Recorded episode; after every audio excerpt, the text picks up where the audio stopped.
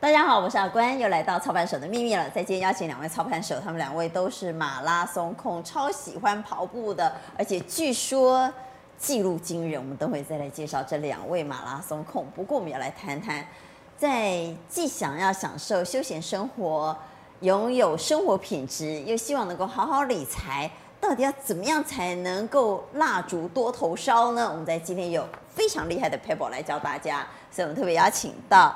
剑拔辣来到节目现场，阿关还有各位观众朋友，大家好，好我是剑拔辣，古人阿勋，阿勋，谢谢那个各位来宾，呃，大家好，好，据说两位都是马拉松控啊，很爱跑步，爱跑步哦，刚开始是因为胖，但是你不是可以跑到一百公里吗？啊，对呀、啊，这只是因为胖吗？还是你其实在这中间找到很多乐趣？从来没有乐趣可言，纯粹只是为了减重。因为刚开始大概三年多前，那个时候大概一百零二公斤。那现在呢？然后因为我女儿嫌弃我，我女儿嫌弃我。说你太胖了，他说太胖。对啊，因为就是泡澡嘛，啊泡澡的时候讲我一我进去跟航空母舰进去一样，他所有的玩具通通都溢出来了，然后我还我还得还得光着屁股爬出来帮他捡玩具。这水不要放那么多不就好了吗？但怕他泡不到啊。哦。然后后来就变成说 OK 好，他然后他就说说爸爸瘦一点比较好，然后开始跑跑一跑，当然对身体健康一定有好处。然后慢慢慢慢，因为发现我们我们跑不快，很多人跑马拉松是在追求速度，就像他们想追标股。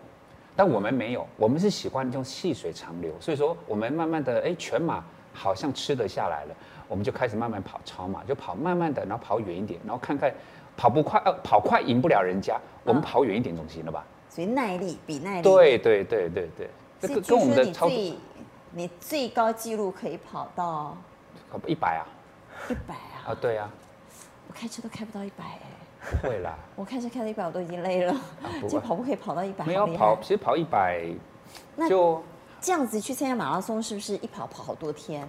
哦，没有啊，一百如果是一百公里来讲，都是一天早上五点钟开始起跑，然后关门时间是十五个小时，现在还拉，还现在还放宽，以前是十四个小时，但是报名的人越来越少，因为跑不回来，然后他现在再多加一个小时，十五个小时，早上五点出门嘛，然后就是晚上八点钟关门。但我的意思说，好多天的意思是说。呃，因为现在很多人都会到国外去参加马拉松比赛啊，参加马拉松活动。他是跑外国国外的那一种。那从你出发到去机场，到住宿，到跑，然后再回来，这中间至少要去玩一下。那个至少要一两个礼拜。就出门至少一两个礼拜。对啊，所以我们一两个礼拜不能看盘怎么办？没事，我们先跑台湾就好了。啊，如果说哦，如果是出国跑，那更轻松，因为就像我们刚刚讲到，我们既然是属于那种慢慢跑，那就代表我们不用去太过于记那个。盯着，好像你每天要看什么什么东西。我们只要有该看盘的东西，我们还是要看。该看的看到就好。对，我们看该看的东西就好。不会跑步的时候还拿起来看一下，哦呦，现在股价到多少？那这样子就不用跑了。那就不用跑啊，对，不用跑。那跑到一半来讲，好比说原原本原本原本做多的，然后就现在大跌大跌的话，那你现在跑不下去，而你也跑不下去了。这样。阿勋也很喜欢跑步啊。对啊，但但他说他不喜欢，他是为了减重，为了他女儿才跑的。那你呢？我是喜欢跑步啊，但是我不喜欢像那个八哥那么虐。他一百公里。我还没跑过，只有跑到四十二公里而已啊。那像像他那种，我们不是呃跑步的时候不看盘嘛？但跑步的时候会看会看那个手表，手表是看哎、欸、我现在跑多快。但通常像这种跑长距离哦，你看表不是要看说我现在有没有慢下来，而且有没有慢下来，而是看会不会太快。嗯，会太快。看这样跑压力多大，是不是？对，但我觉得有一句跑慢了也不行，跑快了也不行。对，但有一句话是讲很好，所以他是一个纪律执行者。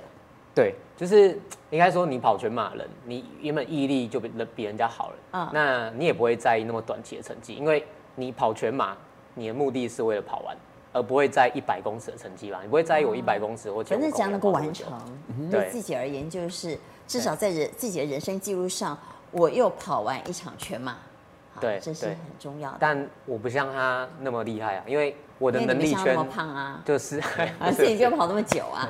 但我其实。为什么跟两位讨论你们跑步的那种心情和经验？是因为我相信每一个人生活中都有一个他们喜欢做的事。嗯哼，有些人喜欢看电影，有些人喜欢旅行，呃，有些人喜欢，也许他有学不同的学习。像我是喜欢画画，那我也蛮喜欢打麻将的哈。那每个人都有一些他们自己在生活中喜欢做的事情，但是我经常会觉得理财，特别是买股票。会绑住我们的时间，就像连续剧绑住我们的时间一样。我现在几乎都不看电视连续剧，一定看网络。为什么？因为我不想被它控制我的时间。我如果在网络上看连续剧，我在网络上追剧，我可以我有空的时候看一下，想暂停就暂停，想暂停就暂停。然后我没空的时候，我就不要看，没关系。你三天之后再回来追都来得及啊，对不对？但股票没办法，它每天早上九点开盘。呃，一点半收盘，他每天就是固定在那个时间。我如果有投资，我不被绑住，不可能啊。所以到底有什么方法可以既享受人生，又不要把时间被绑在股市当中看盘？我觉得这是很重要的。嗯嗯，因为我们的人生时间就这么多，一天就二十四小时，我们能活的时间就这么多，我们能生活的时间就这么多。我不想我做的时间已经有从早上九点到一点半，甚至我可能半夜还要看美股，然后平常还要做功课。我不想有那么多的时间绑在理财。绑在股市，但我又想赚钱，有什么方法？如果一开始他就很清楚知道自己的上班工作的时间其实已经够忙，每个人都很忙，然后在这样子，每个人都是斜杠人生，啊、一直斜杠。然后，然后在这样的情况之下，那他的所有的操作或者是投资的方式，啊、那我就会比较建议说，你是不是应该要去先一开始去思考说，呃，你适不适合每天都在盯？所以，我们今天就是要帮所有，呃，斜杠、斜杠再斜杠的人，嗯、找到一个投资理财的方法，是可以不用看盘，对，但我又可以享受获利的。你说不要每天不要拼命看啊，不要花那么多时间。对，你说你说从头到尾，我像阿勋看法一定也是，我们可我们有没有可能从头到尾都不看？不可能。马拉松照跑，对，麻将照打，对，看电影就看电影，画画照画，画画照画，追剧照追。追剧照追，但我还是要能够投资理财。对对对，有这种方法吗？也当然有。有，好来，先来分享一下，先请阿轩分享一下，什么方法可以？我觉得就是其实不盯盘，那他不是说你你不真的完全不看盘啊，因为你还是会看，但而是你在看盘花很少的时间。对，而且你不能受影响。有些人看盘会怎么样？就是看盘之后就会想交易，不然就是股价每天都在涨跌嘛。可是你要知道，公司手会痒。对，但你要手不能痒。对，但你要晓得，公司每天都在赚钱啊。公司每天在赚钱，但股价是有涨有跌，所以你去在意那每天的涨跌，你反而会那个就是丧失掉它长期资本获利往上的那个机会。那我我常讲一句话，我觉得就是没有剧本的人，他站在台上他会干嘛？没有剧本，剧本人站在台上他会干嘛？对，你要让他表演，他会怎么样？东看西看，现场的情况。对他有如果他即兴发挥很好，但。呃，这种呃国内很很宪歌，吴宗宪那种即兴发挥很厉害。你这宪歌是不 re 稿的。对，但是他通常就到现场哦。嗯。他的制作人跟他讲说：“哎，宪哥，我们今天有几个今天的主题是什么？呃，然后我们今天要玩几个游戏，大概谁谁，他就上去了。可是这个这种人真的很少啊，真的很厉害嘛。我们很佩服这种人，但是我们不是啊。通常没有剧本人上台，就是看别人怎么演嘛，就是看哎，你怎你做什么？我我看我要我要干嘛？我在跑步都还要看手表。我觉得他应该是纪律投资者，不可能是这样的人生。”但是如果如果如果太突然，嗯，太突，他的意思是什么样？如果你太突然让他上去，他会一下子不知道要干什么。对，但如果你有剧本的话，你知道自己适合演什么戏，你上去就是照盘演出而已啊。那照呃，所以你一开始在选择剧本的时候，你就要选择一个让你不需要即兴发挥的剧本。那我认为啦，就是平常那种比较需要盯盘的那个，就是你真的要。哦，市场的每个每个波动、每个涨跌，你都要抓到什么？就是你在选股的时候，你就先选好它不会即兴演出的股票。对，应该是我一开始就把呃剧本。是没有不会即兴演出股票，你比如说台积电，突然之间老美说新华为经理你不能出货了，嗯嗯、他也得即兴演出一下。突然老美说你一定要到我美国去投资，你不去投资的话，将来可能会点点点。他还是得即兴演出，所以每一档公司它都会有突发性的利多跟利空啊。对，但你有剧本，比如说好，台积电呃那时候三百多块嘛，嗯，那对对我而言的话，那台积电有可能今天会有一个坏消息出来，有可能好消息出来，但对我就很简单啊，台积电价格跌到什么位置的时候，我再去买就好了。那它不会一天从三百跌到我有可能设定了两百五吧？嗯，所以你知你知道我意思吗？所以我不需要天天去观看它会不会跌到两百五，有可能是快接近两百五的时候。哎，那几天注意一下，可是那完全不花时间。那你的剧本是事先拟定好的，这中间会不会因为突发性的消息而改变你的剧本呢？如果改变，你说突发，如果比如说我现在看好台积电，对，那我已经做好功课，反正台积电跌到多好我就要买，大概多好我就要卖，然后我大概要报多久？这个剧本大概是多久拟定一次呢？大概每月或每季，它一个财报出来的时候，我会看一次，对，一个季度啊，你会做一次月剧本或季剧本，对。但是中间一定会有突发性的利多和利空啊。对啊，可是那你会调整吗？还是不会？应该说我在买这间公司的时候，我一开始就会清楚它的企业风险在哪里。那如果是发生那样，你要去评估嘛？比如说，哎，不准出货给华为好，但华为站台电营收十五趴，那但相对美系客户站台电的营收可能六六成，所以你会理解说，哎。正常人台电的话，他一定要做出取舍啊，不然呢、啊，有可能就会想说，那这样这十五趴，他要怎么把它留下来？如果不采用美系的技术跟设备化，那有可能就要跟台湾厂商或日本厂商叫嘛。但如果你认为台电是一间有护城河、有能力的公司的话，你反而认为，哎、欸，好公司不容易出现便宜，它一定要有一些利空嘛。所以反而这个对我来是一种价值催化剂啊，我不认为是一种，就是它会让你有低点可以买，对。对我，反正我认为就是，如果没有那个利空，还等不到你要的。对，所以反而我会开心啊，就是哎，台积电这种公司跌回两百块，最好最好是一个坏消息，全部都把它打回两百，我那时候就去买它。剧本就那么简单了，啊，就是不会因为呃，如果你那么在意消息的话，你真的叫盯盘，比如说利空的时候买啊，那个利哎利利利多的时候买，利空的时候买。今天就是不要教投资人看消息。嗯我们就是不要教投资人每天盯盘嘛，我们就是要教他不用盯盘的方法。对，所以刚刚阿勋的意思是我定好剧本之后，其实我已经把最坏的风险先评估好，然后我用最坏的风险评估去拟定我的保守的买点。那如果真的出现，我很高兴，我就买。嗯，那如果没有出现，那我不买无所谓。对啊，你可以你可以错过，但不要买错啊。你不要去追四百块的台积电嘛。假设你在假设它快四百的时候买，你现在。还套二十五趴吧？那你可不可以把嗯你这个月的剧本分享一下？这个月等下等下后面后面再讲啊，后面再分享。剑拔辣呢？有什么方法可以不用看盘？刚刚跟阿勋的看法其实几乎百分之九十是一样，但是他刚刚有讲到另外一个重点，我我会觉得在我在帮他再更强化一点，就是我们剧本已经写好，嗯，这档个股我们不管是用什么方式挑出来，它是个好股票，我们希望它有好的买点啊，但是在。等待好的买点，就是可能是可能是大环境的利空，它大家怎么大家一起跌，这是一种方式。是另外一个是说它好像发生什么事情。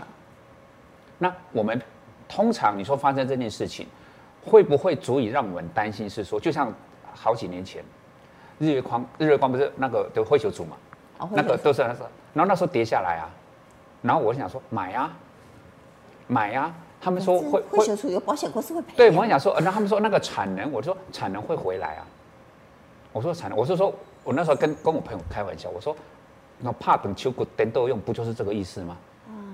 然后他们说啊，但是我就说，我们会去顾虑到说我们的剧本有没有突发的状况，譬如说刚刚有讲到，我们会看月，譬如说它营收，啊，譬如它的季报，当它出来之后来讲的话，譬如说台积电，我们举个极端的例子嘛。当你在追台积电，你认为它是个好公司，全世界都知道它是好公司嘛？全世界都知道。但是当某一季的季报出来之后，你发现它从每个每一季本来都可以赚个两块三块的，变成是每这一季亏损两块，你会不会知道这个有一点点出事的感觉？然后你就看，在你在这个时候，你再去看看，有那个所谓的利空的下来，是不是足以让我们？这次的利空是暂时性的，对对。那如果是如果是一种结构性的改变啊，那我会觉得说那个再来讨论。但是一般来讲，只要它是个好公司、好股票，它在挑选的时候，我们已经尽了我们最大的能力去做判断的时候，你说真的突发性的状况，真的与其说突发性的状况来讲，我会觉得说，因为你已经是一个很好的演员，这些这些股票都是好演员，你再有些突发的状况，比如说演到一半麦没电。因为生存，他都一定错得过去。哦，所以好公司是有面对利空，对啊，或者是产业改变的能力的。我认为是。那如果没有这个能力，就不要把它放在剧本里，因为它不是一个好的演员。举举一个例子，嗯，对啊，像二零一五年的时候，大家不是说半导体呃接下来要衰退嘛，对不对？台积电那时候从一百快两百块跌到一百二十五，那你现在回回归回到那个时点，你会觉得哇。二零一五年的一百二十五块，我如果现在买的话，三倍，对不对？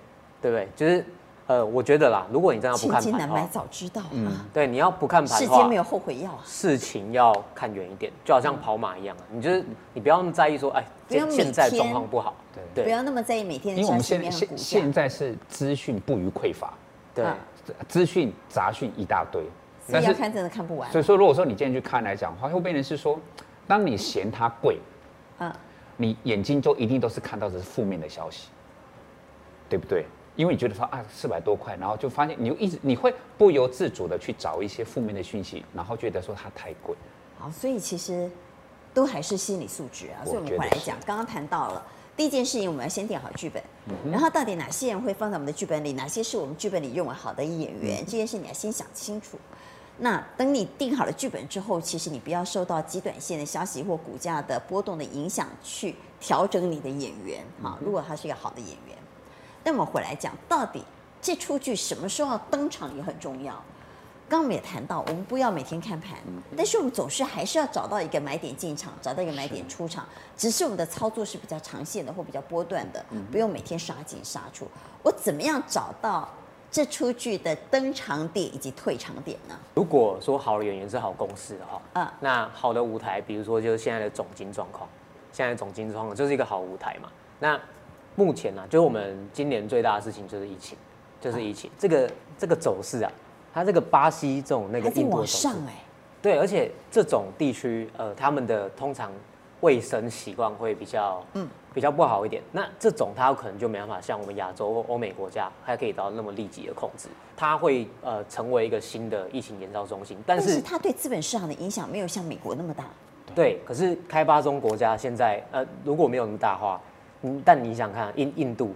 印度甚至印尼好了，啊、这些地方不是现在我们在把世界工厂一直往那边移过去吗？是。那它会不会干预到之后的供应链？目前台湾没有报嘛，那大家也觉得没事。可是这种东西特别容易成为差因子，就好像你你呃去年年初的时候，你也不觉得中国的疫情会影响到全世界，你也不觉得会烧到美国啊，对不对？好。所以阿旭的意思是，嗯、我们在寻找买点、进场点跟出场点的时候，我们要看一下全世界大环境。对，而且要谨慎的去评估。然后，呃，如果以目前来看的话，IMF 估计二零二零年全球经济衰退三趴，然后中国也是衰退到六点五趴。那只有台湾，我觉得台湾投资人之所以会比较乐观一点，是因为老实说啦，台湾的疫情做控制的比较好，真的很好。但今年成长率要一点三到一点八，第一季是一点四五，第一季一点四五。但是啊，这些这些因素，它其实还没有得到解决，大家只是看到趋缓。但你看哦，最近不是。呃，不是暴动嘛？前阵不是暴动？嗯，那暴动的时候，美国暴动，那他每天还是两万的确诊哦，每天还是两万确诊，然后暴动会有游行，对不对？那然后会有群聚，对你，你会不会哎，你会想说，哎，这个会激动，会呐喊，对，会有会有喷口水，不可能，不可能去暴动、激动、呐喊的时候还戴着口罩嘛？而且美国零售业好不容易要起来了，对不对？可是因为呃那时候暴动，大家哦，大家都免费去换手机，有没有？就进去那个 iPhone。那个店直接抢手机或者直接抢衣服，零售业可能可不可能接下来就是又再度烧起来？我们不晓得，但是预防胜于预测嘛，我们必须把这些考虑进来。是，让如果今天假设再度延烧起来的时候，你就要特别注意了，因为现在其实台股又又开始贵了嘛。阿勋是认为还不是进场点？呃，目前来看的话，你是不是进场点？除了看经济环境以外，你还要看整个大盘的昂贵程度。那等下我有一张表告诉大家说，现在是便宜还是昂贵？那可是我有个更，我觉得更重要的是中美关系啊。对，因为其实像美国，美国的那个官方他就讲说，我我们对中国大陆的政策已经失败了。过去我们希望透过经济自由贸易交易，让它成为一个越来越民主的国家，但反而往回走，往回走。他们过去是希望中国有钱之后。就会开始开眼界了嘛，嗯、然后开了眼界之后，就希望民主，资本主义靠近，但并没有，并没有。有钱之后还是一样集权。嗯、对，所以现在美国不管是民主党还是共和党，他们其实都有一个共同意思，就是打压中国，不管是哪一派候选人。所以你看，为什么川普打那么凶，他的民调还是落后五六趴？因为另外一党民主党他也打中国打很凶。现在没有人敢跟中国站在一起，特别是在大选前，嗯、对，两位候选人都不敢。啊、那就就好像那个娟姐一开始有提到，就是华为禁令嘛。